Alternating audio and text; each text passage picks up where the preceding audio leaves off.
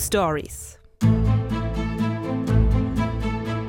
Kein Mensch wurde öfter vom Blitz getroffen als Roy Sullivan. Achtmal durchzucken ihn Stromstöße aus dem Himmel. Achtmal überlebt er es und schafft es sogar ins Guinness Buch der Rekorde. 1983 stirbt er dann plötzlich auf mysteriöse Weise und einiges deutet darauf hin, dass er ermordet wurde. Wir sind Lina und Martin aus Berlin. Wenn wir eine spannende Story entdecken, dann bekommst du sie hier in diesem Podcast einmal in der Woche auf die Ohren. Und heute startet die fünfte Staffel von True Stories. Hättest du gedacht, dass wir das so lange durchhalten? Ja, auch natürlich hätte ich das gedacht. Ich hätte es auch gedacht. Vor allen Dingen gibt es ja noch Material für weitere fünf Staffeln mindestens. Meine Frage des Tages: Hattest du schon mal Angst, vom Blitz getroffen zu werden? Es gab eine Situation, ich glaube, ich bin irgendwie geschwommen im Meer und äh, da fing halt das Gewitter an. Und da hatte ich dann doch ziemliche Angst und bin ziemlich schnell wieder an Land äh, gepaddelt. Und ja, also nein, ich hatte noch nie die Erfahrung, dass es irgendwo wirklich gekracht hat und ich irgendwie in Gefahr war. Aber ja, die, das, äh, ich sah das kommen und äh, habe mich ziemlich beeilt. Und schätze doch mal, wie wahrscheinlich es ist, in Deutschland von einem Blitz getroffen zu werden. Da weiß ich nicht. Also vielleicht eins zu eine Million. Die Frage ist ja, wenn, wenn du sagst, in Deutschland 80 Millionen Menschen, aber eins zu eine Million, das wäre ja dann, dass 80 Menschen vom Blitz schon mal getroffen wurden. Ich glaube, Soll ich es vielleicht auflösen? Ist es weniger, weniger. Okay, also die Wahrscheinlichkeit. Also die, du meinst, das ist ähm, 1 zu. Bleibst du bei 1 zu einer Million oder würdest du sagen. Ich glaube, es ist einfach weniger als das. Vielleicht eins zu 10 Millionen? Die Wahrscheinlichkeit, in Deutschland vom Blitz getroffen zu werden, liegt bei, Trommelwirbel, 1 zu 6 Millionen. 6 Millionen, Ja. okay. Nur um das mal ins Verhältnis zu rücken, die Wahrscheinlichkeit, einen Sechser im Lotto zu haben, liegt bei 1 zu 31 Millionen, ist also um einiges niedriger. Und die Wahrscheinlichkeit, von einem Getränkeautomaten erschlagen zu werden, wenn man davor steht, liegt hingegen bei 1 zu 112.000 und ist damit höher als die Wahrscheinlichkeit, von einem Blitz getroffen zu werden oder im Lotto zu gewinnen. Es gibt Vielen Dank. Diese random Figure es des gibt Tages. natürlich immer wieder Ausnahmen, wie der Kanadier Peter McCarthy, der von einem Blitz getroffen wurde, eine Million im Lotto gewonnen hatte und bis jetzt noch nicht von einem Getränkeautomaten getötet wurde. Das ist natürlich ziemlicher Zufall, ja. Aber äh, so ein äh, Blitzschlag, überlebt man eigentlich, überlebt man das überhaupt? Ja, also tatsächlich sterben laut Statistik nur etwa 30 Prozent der Betroffenen durch Blitzschläge. In Deutschland sind das so drei, vier Menschen im Jahr.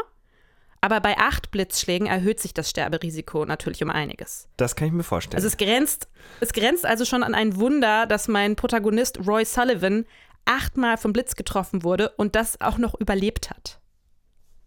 Roy kommt 1912 in Greene County, Virginia zur Welt. Er ist das vierte von elf Geschwistern und wächst in eher einfachen Verhältnissen auf dem Land auf. Schon als Kind liebt er es, Zeit in der Natur zu verbringen. Eines Tages schneidet er mit seinem Vater auf einem Feld Weizen, als plötzlich ein gleißend heller Lichtbogen aus den Wolken hervorzuckt. Dieser grelle Blitz schlägt in die Klinge von Roys Sense ein, fährt von dort in den Boden und setzt das Feld in Flammen. wow, das ist ja dramatisch. Ja, und das Ganze jagt dem kleinen Roy einen ziemlichen Schrecken ein. Er wird dabei aber nicht verletzt. Okay, aber du musst vielleicht trotzdem nochmal erklären, Blitze entstehen ja irgendwie, wenn Wolken irgendwie aneinander reiben Ja, oder sowas, ne? ja, also ähm, es ist so, also wenn unterschiedlich warme Luftmassen aufeinandertreffen oder es in der Atmosphäre zwischen oben und unten besonders große Temperaturunterschiede gibt, dann gewittert es. Und je heißer der Boden ist, umso heftiger ist das Gewitter normalerweise. Also musst dir vorstellen, die feuchtwarme Luft steigt nach oben, kondensiert und bildet eine Gewitterwolke. Und in dieser Wolke baut sich ein immer größer werdendes elektrisches Spannungsfeld auf, das sich dann durch eine Art Kurzschluss, also einen Blitz, wieder entlädt. Ja, und wenn dann so ein Blitz einschlägt, dann werden dabei gerne mal 100.000 Volt durch die Erde, ja, oder eben auch durch einen menschlichen Körper gejagt.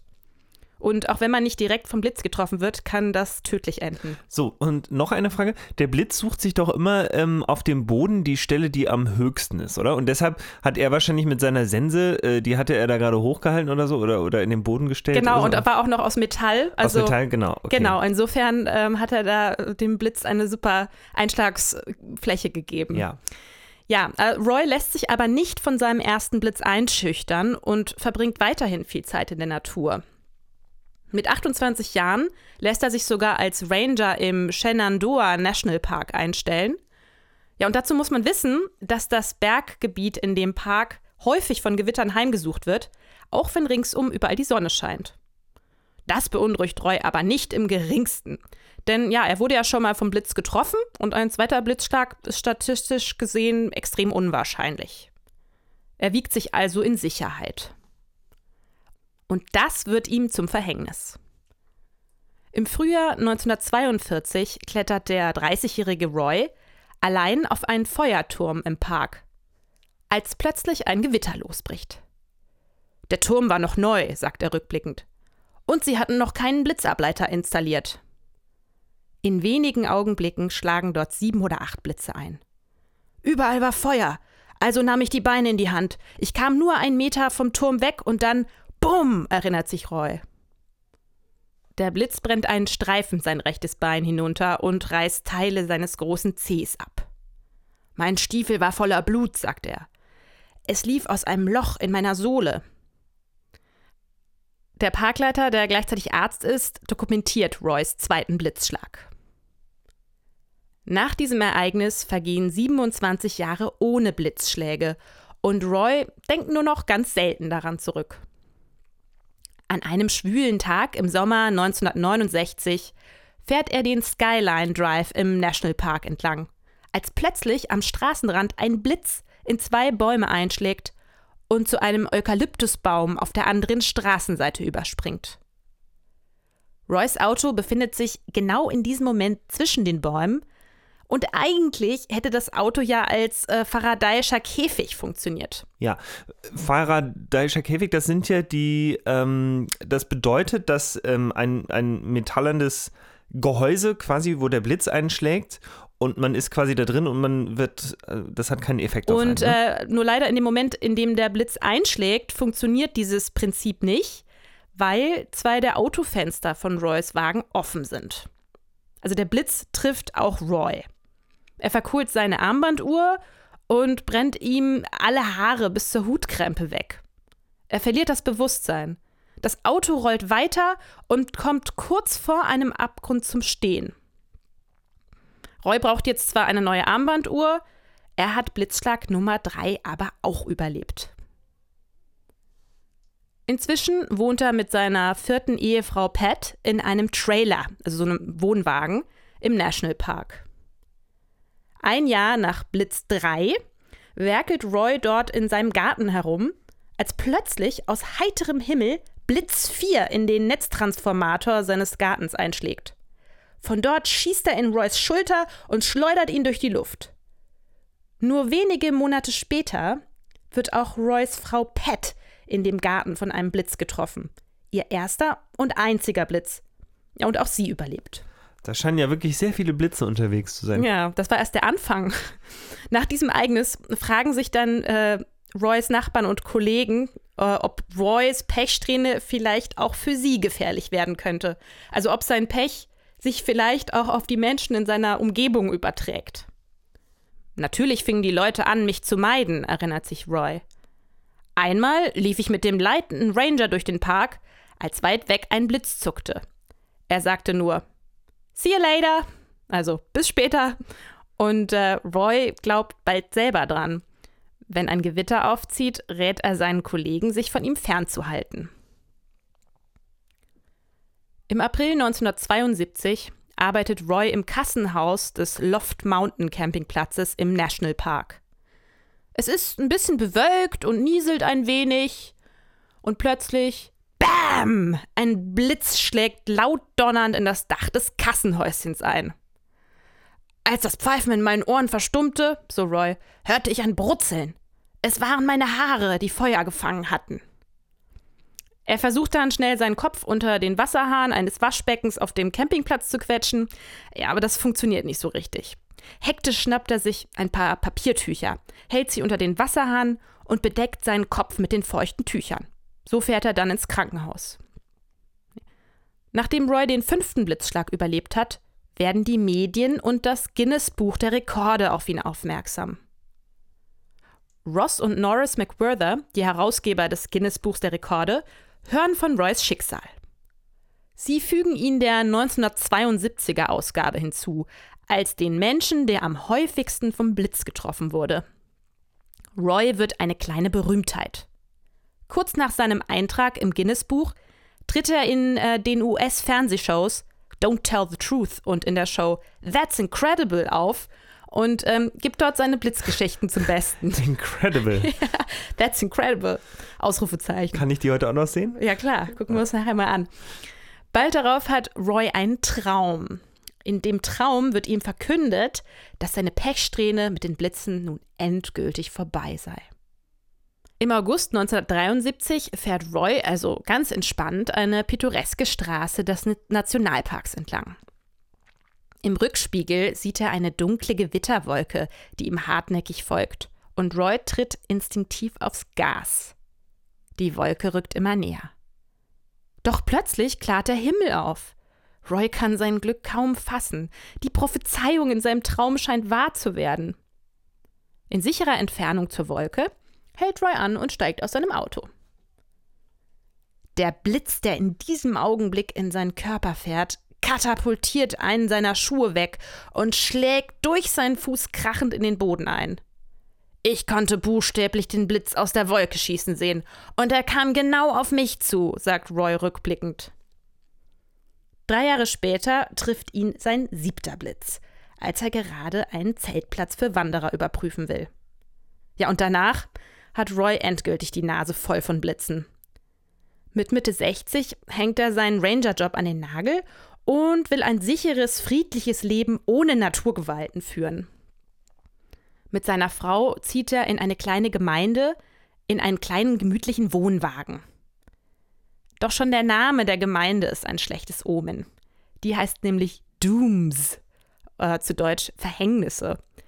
Und für Roy soll es tatsächlich ein verhängnisvoller Ort werden. Da möchte ich nicht hinziehen. Ich auch nicht.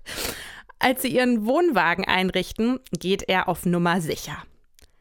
An jeder Ecke bringt er dicken Kupferdraht an, der zwei Meter in die Erde reicht, um wirklich jeden Blitz, der sich in seine Nähe verirren könnte, abzufangen. Und um wirklich allem vorzubeugen, befestigt er jede Menge Blitzableiter in seiner näheren Umgebung. An der Antenne seines Wohnwagens, am Stromzähler und sogar an den sechs großen Bäumen ringsherum. Sein Plan hat aber zwei Schwachpunkte. Erstens hält er sich ja nicht ständig in der Nähe seines Wohnwagens auf. Und zweitens trägt er während seiner Auszüge keinen Blitzableiter auf dem Kopf. Und so spaziert er im Juni 1977 mit einer Angel in der Hand zu einem See, um ein paar Forellen zu fangen. Plötzlich riecht er Schwefel und spürt, wie sich die Haare auf seinen Armen aufrichten. Einen Augenblick später schießt ein Blitz in seinen Kopf und schleudert ihn aus dem Boot. Der Blitz hat wieder alle seine Haare versenkt. Außerdem hat er Verbrennungen am ganzen Körper, Brandlöcher in seiner Kleidung und äh, er hört nicht mehr gut auf dem einen Ohr. Benommen und völlig verkohlt torkelt er zu seinem Wagen. Und dort erwartet ihn zu allem Überfluss auch noch ein Schwarzbär, der es auf seine Forellen abgesehen hat. Roy, noch halb im Delirium, vertreibt den Bären mit einem Ast und fährt ins Krankenhaus. Ein kleiner Fun-Fact an dieser Stelle: Es ist das 22. Mal, dass Roy von einem Bären angegriffen wird. Das steht allerdings nicht im Guinness-Buch.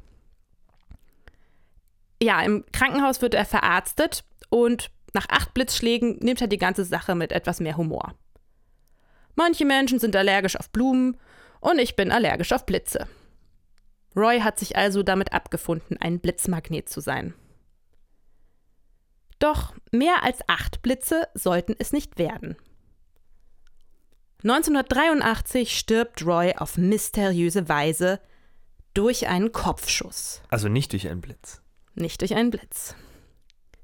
Am frühen Morgen des 28. September, so die Rekonstruktion der Polizei, lag Roy neben seiner Frau Pat im Bett, hielt sich eine Pistole ans rechte Ohr und drückte ab. Offiziell war es Selbstmord, die Gründe für seinen Tod sind aber bis heute noch unklar. Einer Theorie zufolge haben die vielen Blitze sein Gehirn beschädigt und Depressionen ausgelöst, die ihn dann in den Selbstmord getrieben haben. Diese Theorie wird unter anderem von der Medizinerin Mary Ann Cooper vertreten. Sie hat sich 30 Jahr, Jahre lang mit Blitzopfern beschäftigt und festgestellt, dass Hirnschäden, chronische Schmerzen und auch psychische Krankheiten oder Veränderungen der Persönlichkeit bei diesen Personen recht häufig vorkommen. Es könnte also sein, dass die Blitze Roy wahnsinnig gemacht haben und er sich deswegen das Leben genommen hat. Einer anderen Theorie zufolge wurde Roy ermordet. Und zwar von seiner Frau Pat. Die Ehe war zu diesem Zeitpunkt nämlich nicht mehr besonders harmonisch, wie Freunde und Nachbarn es im Nachhinein beschreiben. Außerdem war Pat 30 Jahre jünger als er, also vielleicht gab es da auch eine Art Generationenkonflikt zwischen den beiden. Und wenn man sich die Nacht des angeblichen Selbstmords näher ansieht, gibt es tatsächlich einige Ungereimtheiten. Roy wurde am Morgen des 28. September 1983 in die Notaufnahme gebracht und dort um 9 Uhr für tot erklärt.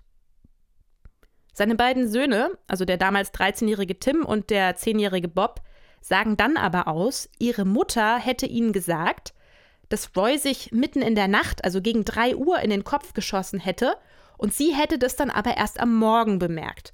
Und vielleicht merkst du, logischer Fehler, äh, woher weiß Pat, seine Frau, dass Roy sich gegen 3 Uhr nachts eine Kugel in den Kopf gejagt hat, wenn sie es erst am Morgen bemerkt hat?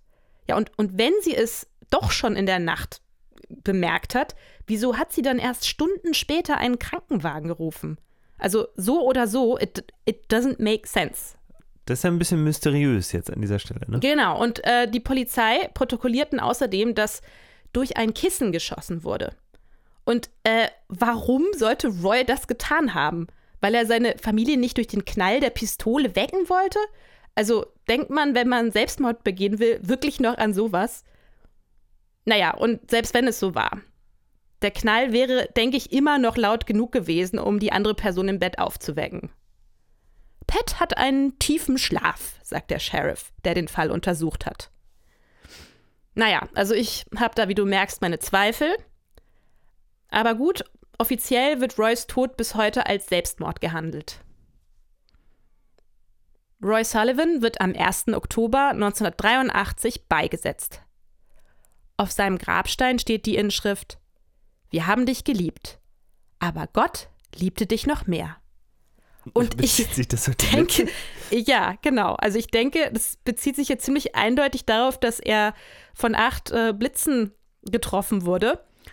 Und ja, und dass äh, vielleicht Gott sich den Roy früher zu sich holen wollte oder so, weil er ihn so sehr geliebt hat. Und um die ganze Sache nochmal auf den Kopf zu stellen, frage ich mich, was an der ganzen Sache überhaupt dran ist. Also stimmt es wirklich, dass Roy entgegen aller Statistik achtmal vom Blitz getroffen wurde?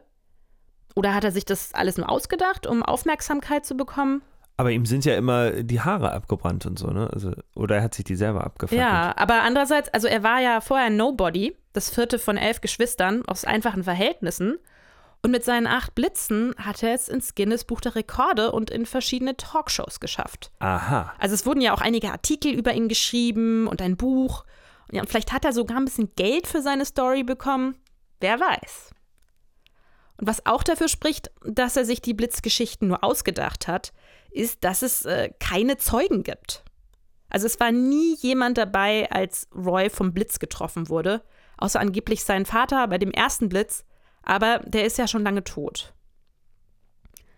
Andererseits, äh, wie du schon gesagt hast, äh, hat sein Hausarzt Taylor Hoskins im Nachhinein die Verbrennungen und Verletzungen bestätigt Und es ist jetzt schon ein bisschen absurd, sich vorzustellen, dass Roy sich diese Wunden selber zufügt. Also sich selber die Haare versenkt, seine Uhr verkohlt, Löcher in seine Kleidung brennt und so weiter. Mein Vater war sehr korrekt, sagt der Sohn des Hausarztes im Nachhinein.